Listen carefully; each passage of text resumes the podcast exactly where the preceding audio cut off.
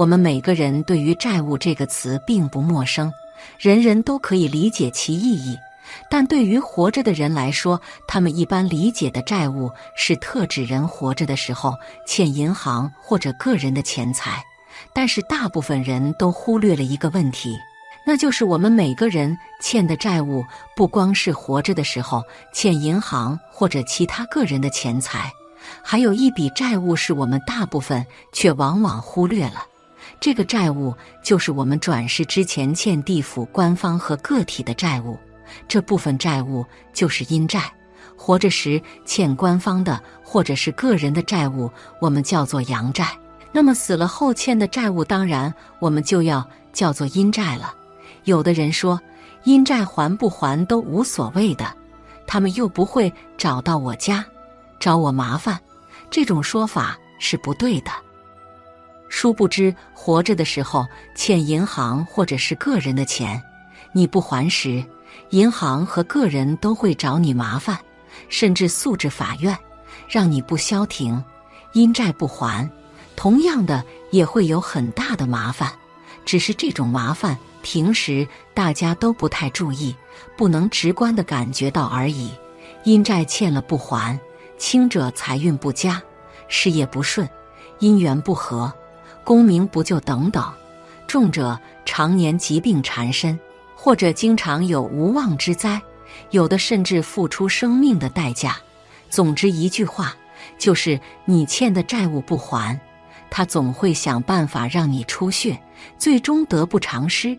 什么是阴债？阴债主要指受生债，也称还受生钱。每个人转世之前都要到地府曹官那里去借钱，培植自己的福慧资粮。因此，每一个人出生后才有粮食可以吃等等福报。因此，人生需要还的第一个阴债就是受生债。当然，阴债不仅仅是受生债，除了受生债之外，我们转世之前在阴间也是有亲朋好友或是其他打交道的灵魂，在此期间或许有欠下了一些人情债或是银钱债，这个也是阴债的一部分。为了通俗一些，大家可以把这一部分理解为阴间债。再有阴债还包括的便是。自己目前在阳世间，以及自己上一世或者更上一世在阳间所做下的不好的事情，犯下的一些业障，由此可知阴债的组成：受生债加阴间感情，银钱债加本是阳间杀生债加本身阳间所作罪业债。阴债具体内容，阴债分为官债和私债两部分。官债即是向地方属司借贷之债务，私债是向地府其他灵体所借之债务，以及对累世冤亲债主的亏欠。天地债指天骂地之人；父母债，父母给你生命，但多数人却记不住这恩情，甚至还有人大不孝，且多数人只是偶尔想起父母，偶尔探望。便觉得自己很是孝顺，亲友债、亲戚、朋友都是你生命中重要的陪伴。只是多数时候，我们觉得这是理所当然，没有正视他们的付出，甚至做了伤害他们的事情。吃生债、鸡鸭鱼肉，无肉不欢。尤其是原本吃不了，却多有浪费。杀生债指杀害动物生灵，口舌债。口中不干净，与人恶语，风流债、人命债，不要因为自己间接害了他人。遇到这样的事情，在保护自己的前提下，学会帮助他人。空亡债，在你困难之时，有他人帮助却不能回报。亏心债，有意或无意，当面或背后重伤或是做了伤害他人之事。牢狱债。孽债，因你之过，导致了阴差阳错之事，对他人造成极大伤害。官吏债，这个尤其是对于那些有权势、权力之人，而去给他人带来官司、欺负、伤害他人，轮回债，这是因果之事，把上一世的债带到了这一世，力劫冤凶人命债，冤枉他人，明知不是他人之罪，却依旧陷害而造成对方受伤害，甚至是丢了性命。小到平日谎言重伤，大到做伪证害人、关口债，遇到性命之忧之事，受到了神灵或是他人的帮助，却未能报恩，一切众生债。我们的生存要吃要喝，你吃下的所有，喝下的所有，都是他们的奉献，才能让你存活。对于他们来说，这也是一份恩情，不含阴债的危害和后果。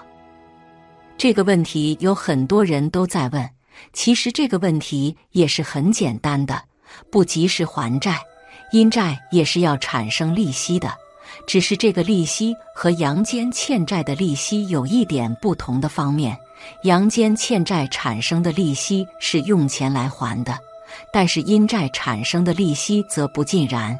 阴间产生的这些利息可以用钱还，不用钱还，则会转化为业障、宿业，从而对自己产生不好的影响，疾病、灾祸、婚姻不好、财运不顺等等。说白了，就是转化为对人生存、生活的不利因素。阴债越多，而又久不还者，利息就不会是仅仅一点点不顺的元素了，更甚者会是灾难，甚至是生命。地府召回，地狱做苦工，从而来偿还还阴债的最佳时期，掌握这个尤为重要。人在出生的那一刹间，就由父母给予清还阴债时最佳的时期，债务及时清还，方可大吉大利、健康成长、幸福美满。如果没有在出生之时还清，就尽早及时还清。正所谓亡羊补牢，为时不晚。不要等到大祸临头才来化解，则于事无补。阴债偿还的主体，关于阴债偿还的主体，其实没有限制，可以是自己、长辈、晚辈或者其他亲朋好友。就像我们在阳间欠银行钱一样，不管是谁去替你还，只要还清就可以了。不同人所欠阴债一样吗？不同人欠阴债是不同的，这个是要根据自己出生的年月日时辰。所必须要举债的数量加起来算的，应当先请有道行的师傅为你查一下所欠的阴债，这都有据可查的，依科查明，张教那还。根据典籍记载和科仪密旨所录，还受生债不止要还地府禄库，正确的方法是填海天槽、地府和本命元辰等处。一次性偿还五斗本命钱财、十二本命、十二禄库钱财、私债以及利息，查清阴债是成功的基础，万不可遗漏部分阴债，不然将永无机会偿还了。偿还阴债的方法，还阴债不是自己随便烧烧元宝就好了，还因债是道教的说法。所以，开坛做道场是必备的要件。道场上主要的流程如下：一、设坛读诵受生经卷，不刚踏斗，生书上表；二、烧化对应的钱财，官债黄封，私债白封，书文及封带写明还债人姓名、八字、住址、所纳还数额；三、赤制的玉皇通牒和城隍土地答谢金若干。还阴债特别注意的事项，欠债是有利息的。利息不用金钱来偿还的话，就会用人转世后的福报进行偿还。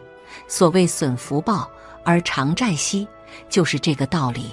所以应该尽快偿还阴债，以免损自己更多人生福报。很多人知道还阴债的重要性，但是不知道还阴债的要求。随便买些纸钱、元宝烧化就可以了，这样是不对的。